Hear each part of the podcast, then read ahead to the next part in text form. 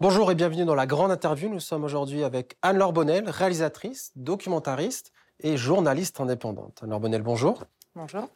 Alors Anne-Laure, pour commencer, est-ce que vous pouvez nous raconter votre histoire avec le Donbass? Comment et quand cela a-t-il commencé? Alors, le Donbass, euh, ça a commencé pour moi en 2015. Euh, j'ai découvert ce qui s'y passait euh, à travers le récit d'un Ukrainien naturalisé français qui, qui m'a montré des, des, images de soulèvement à Donetsk qui m'ont beaucoup étonnée parce que je n'en avais pas entendu parler avec autant de précision. cet homme, donc ukrainien naturalisé français, travaillait dans une association euh, pour le BTP, la rénovation à Donetsk.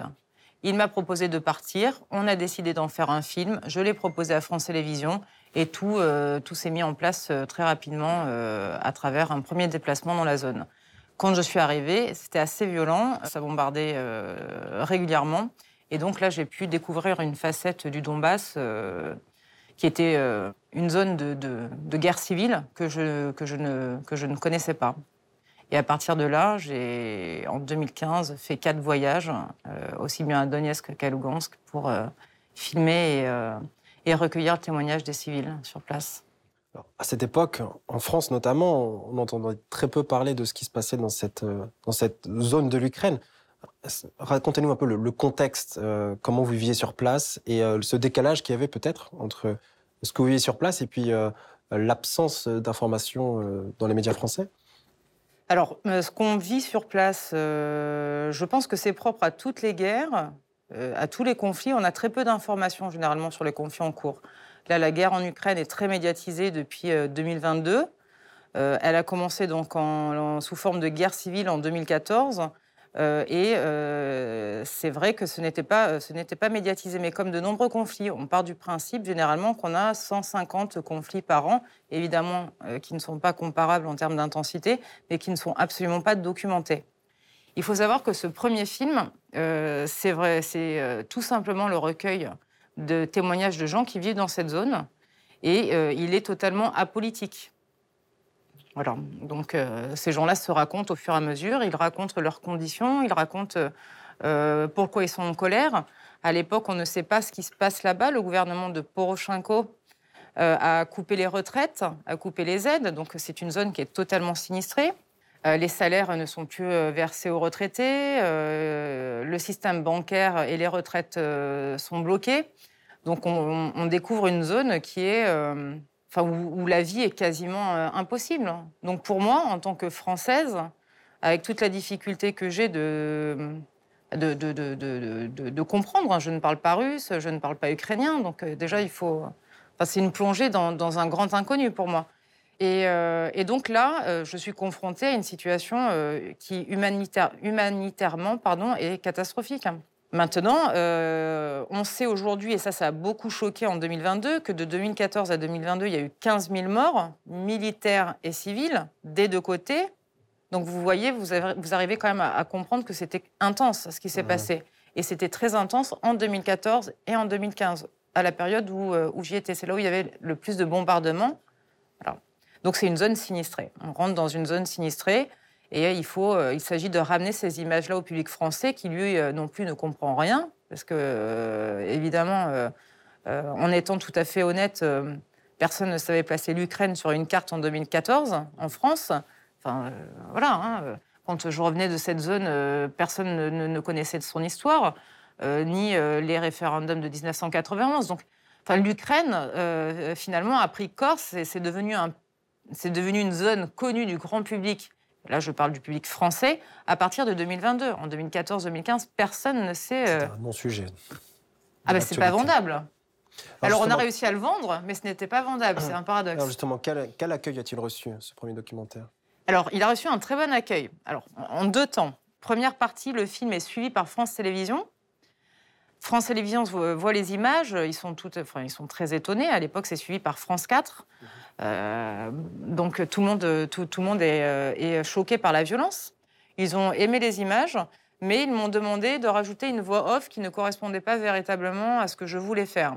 Donc on a continué le film, on l'a proposé à Spicy, qui est un groupe de journalistes indépendants, entre autres, il travaillait comme grand reporter chez Canal+, etc. Donc c'est vraiment des gens de terrain qui ont monté cette plateforme Internet pour accueillir des films et des enquêtes qui ne trouvent pas leur place en, médias classiques, mais qui est un organe de qualité.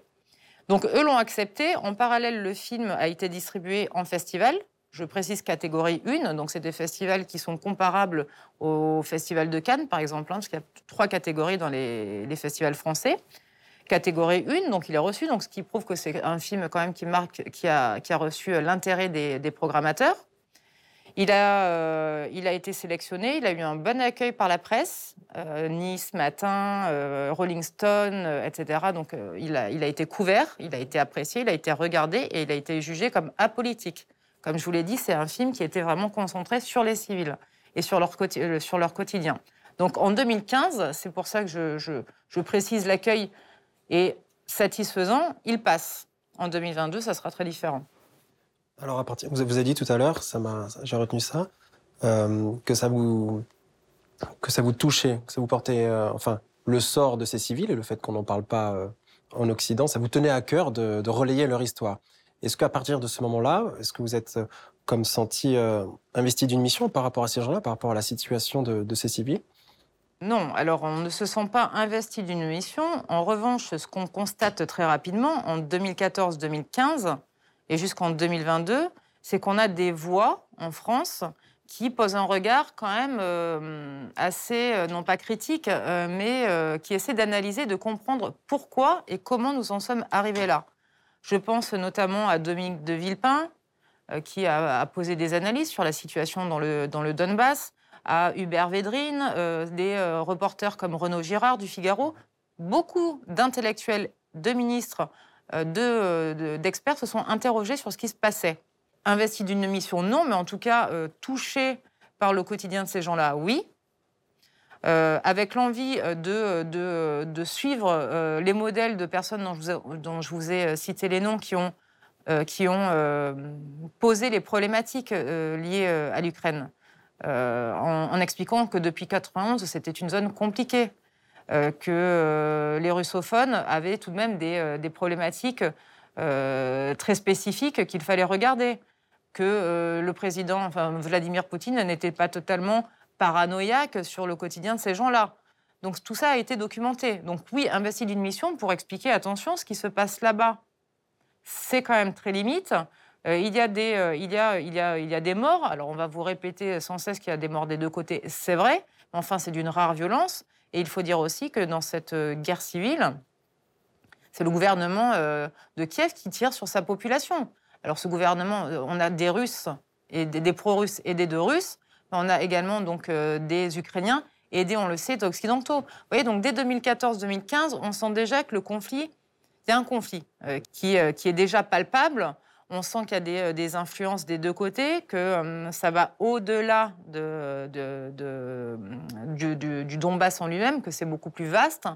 Euh, c'est argumenté par, euh, par les intellectuels dont, français dont je vous parle. Donc oui, investi de la mission de dire attention, ça va mal se terminer, j'en étais convaincu depuis 2015, mais je n'ai pas reçu l'écoute nécessaire. On va avancer un peu dans le temps, on va justement arriver à, à ce mois fatidique de février 2022. Alors, où étiez-vous et que faisiez-vous euh, en cette date du 24 février? Alors, le 24 février, euh, dès le mois de décembre, je vais, euh, vous préciser comment les choses se sont passées. Dès le mois de décembre, je m'interroge, je vois qu'il y a une tension qui est en train de, de, poindre. Pour les analystes qui, qui, connaissent le dossier ukrainien, c'était c'était prévisible. On sentait que, on sentait qu'il y avait des, tensions. L'escalade que ça montait. Exactement. Donc dès le mois de décembre, euh, j'ai fait des pieds et des mains pour venir dans le Donbass. Euh, ça a pris un peu de temps, c'est toujours très compliqué. J'ai démarché des maisons de production, euh, des partenariats pour diffuser le film. Et j'ai reçu un accord, j'ai reçu des soutiens début février, donc j'ai organisé le départ. Avant de partir, euh, à cette époque-là, j'enseigne à l'école supérieure de journalisme de Paris. Je regarde mes étudiants et je leur dis bon, euh, à coup sûr, ça va, euh, il va y avoir un conflit dans le Donbass. J'étais convaincue que ça allait, ça allait exploser. Le sentiment très, voilà, c'est une intuition très très personnelle, hein. mais je pensais que ça resterait, je, pensais que tout allait se, dérouler dans Donetsk. Donc, localement. Voilà, localement. Donc, je pars avec, avec un, étudiant de l'ESJ, donc l'École supérieure de, journalisme de Paris. Je le préviens qu'il va y avoir, selon moi, des des tensions. Et on arrive dans la zone autour du 19-20 février. Vous savez, quand vous êtes dans une zone, vous sentez quand même qu'il y, a un climat, euh, un climat de tension. Il faut savoir que avant le, 22-24, il y avait déjà euh, sur la, ligne de front des, euh, des combats qui, qui, avaient repris sur la ligne de contact. Donc on sentait quand même une tension monter. Et quand les, bombardements de chaque côté avaient augmenté en intensité, ah oui, ça avait, intensité également. Ça avait augmenté, ça avait, ça avait pris. Et puis, comme tout le monde, eh bien, le matin, on s'est réveillé. et je crois que le monde entier a été stupéfait. Euh, la, guerre, la guerre a commencé. Et immédiatement, je savais qu'il y aurait un avant et un après. Euh, le fait de, passer de 2014 à 2022, huit ans de, de, crise de crise qui ne dit pas son nom, un conflit qui n'a jamais été réglé, je savais que ça prendrait une forme, une forme conséquente. Ouais.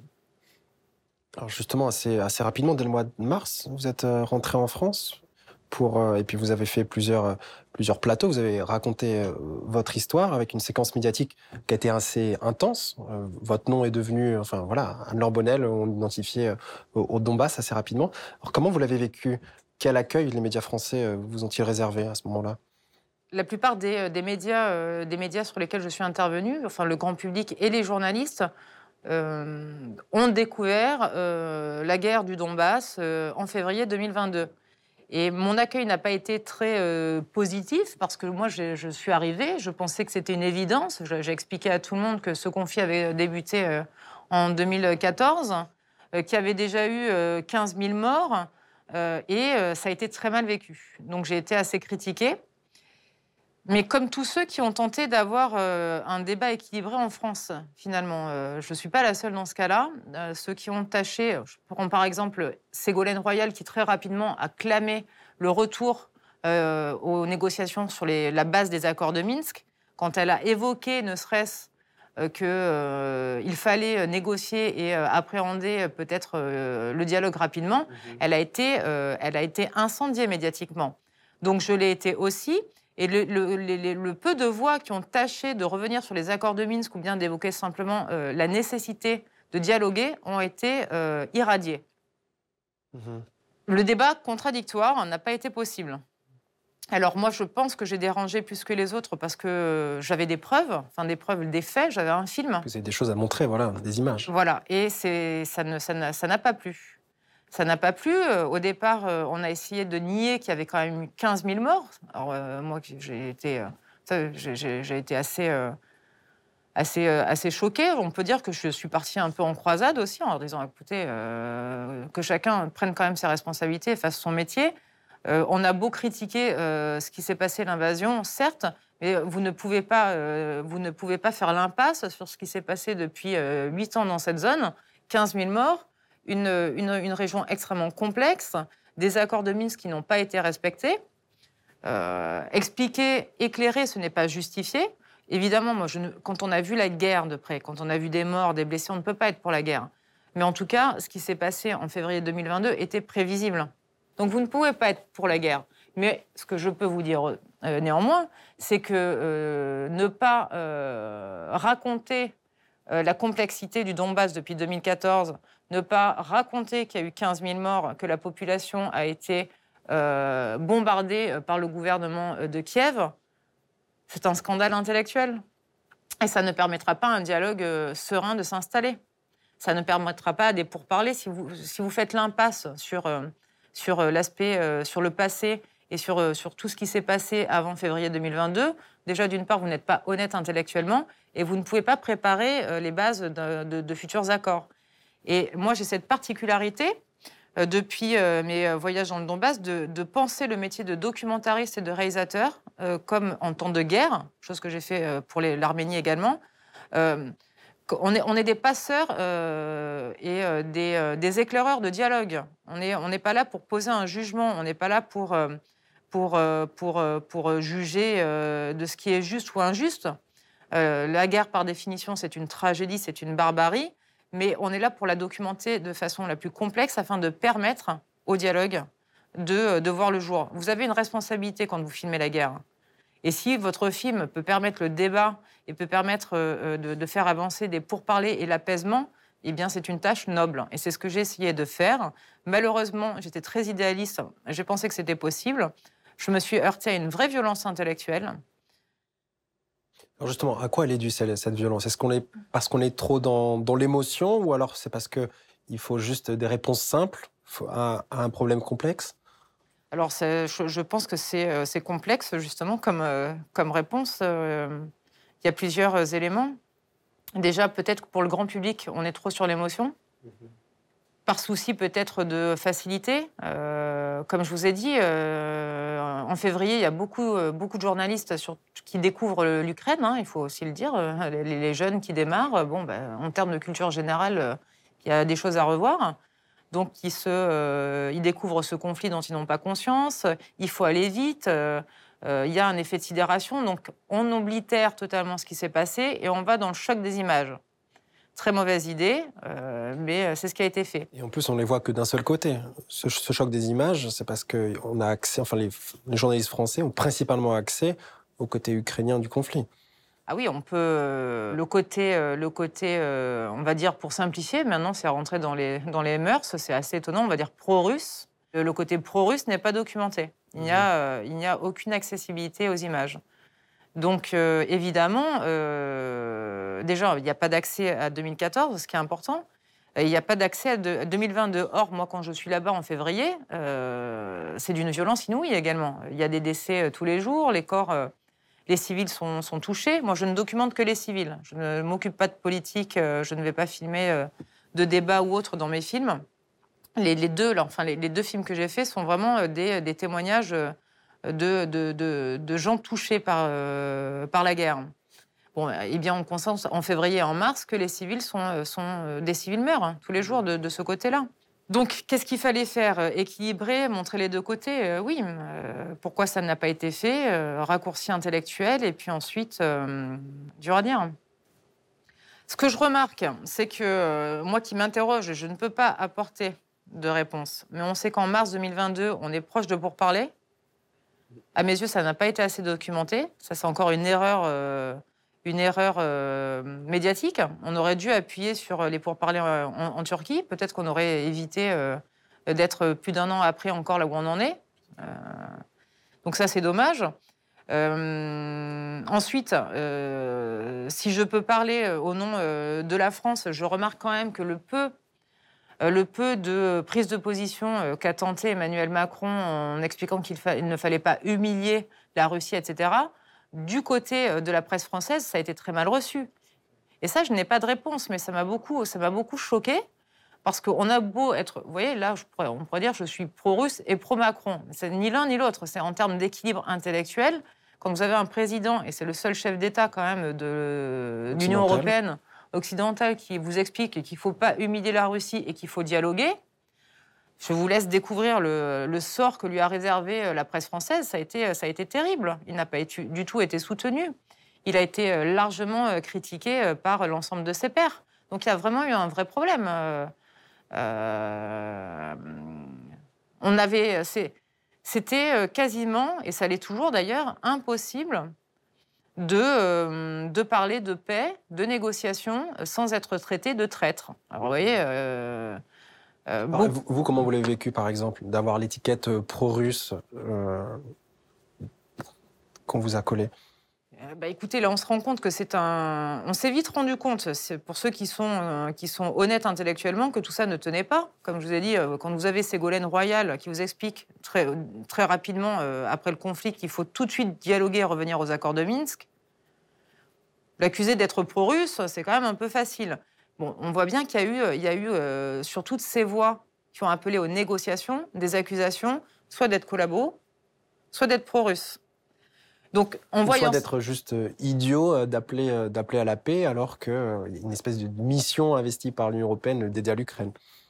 bah, oui, oui, euh, c'est. euh, bah, je, je pense qu'il va falloir du temps pour qu'on comprenne pourquoi euh, tous ceux qui ont euh, essayé de parler euh, de paix et d'apaisement ont été à ce point-là euh, matraqués euh, médiatiquement. oui. Mhm. Je n'ai pas de réponse.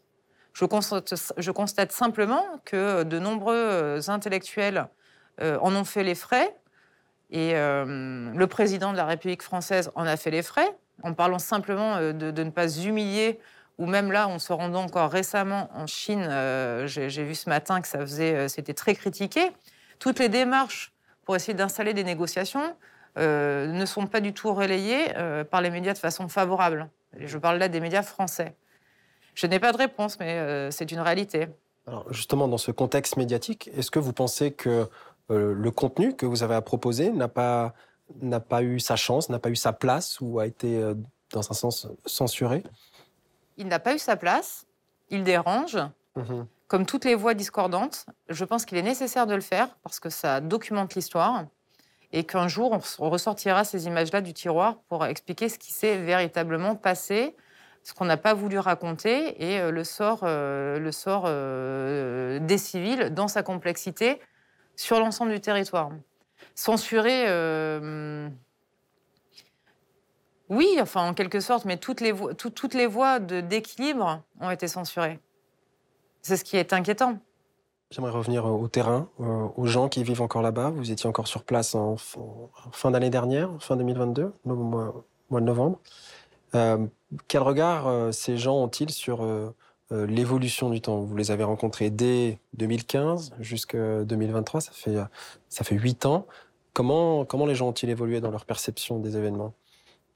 Alors déjà, euh, avant de répondre à, votre question, ce qui est très troublant, c'est qu'on en est toujours à la même zone de, de conflit. Ça fait 8 ans, 9 ans maintenant, pardon. On est toujours dans le Donbass. Donetsk et Lugansk, les villes que j'ai filmées en 2015, sont toujours sous les feux. C'est là où se concentrent pardon, euh, les, les combats les plus, les plus, euh, les, les- les plus euh, sauvages. Et le plus sur les civils également. Donetsk est bombardé très régulièrement et c'est des civils qui meurent. Voilà, des civils décèdent. Donc, euh, avant de. On- moi, le, le sentiment que j'ai, et là, je regrette amèrement les accords de Minsk, c'est tout ça pour ça. C'est c'est terrible. Quand vous avez passé. Quand vous avez déjà filmé une zone et que vous revenez, ne serait-ce que même qu'en en novembre 2022, et que vous vous rendez compte que cette zone, finalement, rien n'a changé, c'est terrible. Il y a un constat d'échec. Qu'est-ce qu'on peut noter? Eh bien, écoutez, déjà, euh, bah, les civils, euh, les civils veulent que ça s'arrête. Euh, les gens sont épuisés. On ne, mais c'est, les, gens veulent une vie normale. les gens ont besoin de, vivre sans, sans la violence de la guerre, ce qui est tout à fait, tout à fait normal. Euh, Il y a une fatigue, une fatigue, un sentiment d'injustice aussi, le sentiment de ne pas avoir été écouté. Ça, c'est récurrent. Ça revient, ça revient fréquemment, surtout à Donetsk, parce que Donetsk est quand même le berceau euh, de, et de la guerre civile et de la guerre en 2022. Euh, tout s'est passé à Donetsk et tout se terminera, à mon avis, à Donetsk.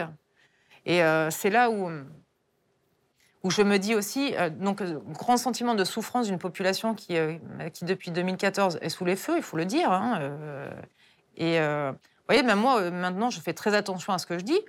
Dire que Donetsk est sous les feux, ce n'est pas légitimer ce qui s'est passé en 2022, mais c'est un constat. Mais même ça, aujourd'hui, on a, parfois, on craint de le dire. Mhm. On, on craint les représailles, etc. Enfin, on, est quand même, on est quand même arrivé dans une époque assez particulière où s'exprimer devient dangereux. Je vous le, je vous le cache pas. hein. Il y a des moments, je, je pèse mes mots, je fais très attention à ce que je dis. Mais le sentiment d'échec, le sentiment de lassitude, la souffrance dans les, jeux- dans, les yeux des gens, ça c'est quelque chose que j'ai croisé en, novembre. J'ai revu des personnes que j'avais déjà croisées précédemment qui s'étaient euh, attachées à documenter euh, des, euh, des crimes de guerre, parce que des deux côtés, il y a des crimes de guerre. Il va falloir aussi ça l'admettre, aucune guerre n'est propre dans l'histoire de l'humanité, aucune. Alors il y a des, des guerres côté pro-russe, et il y a des, guerres, des crimes de guerre par, pardon, côté pro-russe et pro-Ukraine. Je mets au défi quiconque de passer euh, un peu de temps sur une zone de combat pour pas devenir bestial. C'est humain.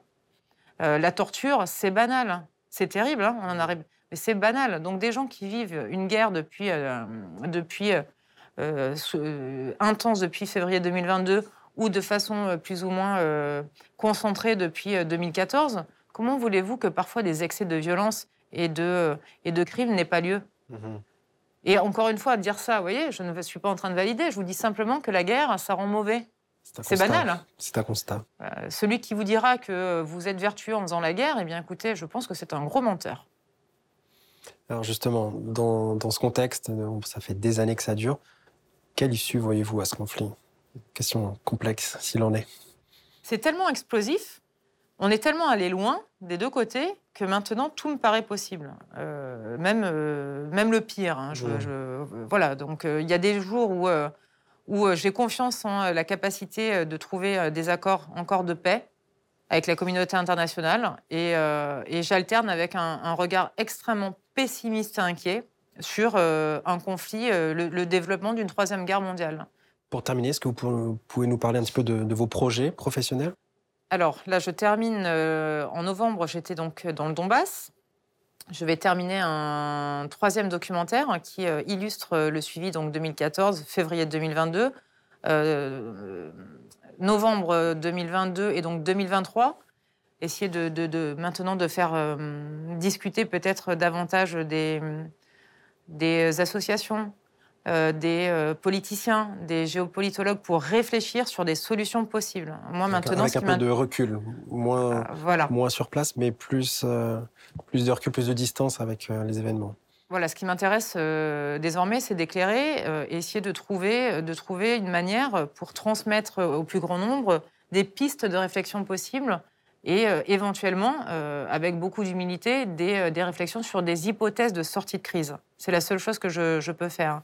Et euh, ça rejoint ce que je, ce que je vous disais euh, un peu plus tôt euh, dans notre rencontre, c'est en tant que documentariste ou réalisateur, surtout en période de guerre et encore plus en période de guerre, il faut, je pense, on a une responsabilité, tâcher de voir son métier comme apporteur de solutions. Vous voyez, c'est un peu clé en main, mais, mais, mais c'est comme ça que je le considère. Essayer de voir comment on peut, non pas jeter de l'huile sur le feu, parce qu'évidemment, ça serait très facile, hein, mmh. voilà, de, de de, choisir un camp.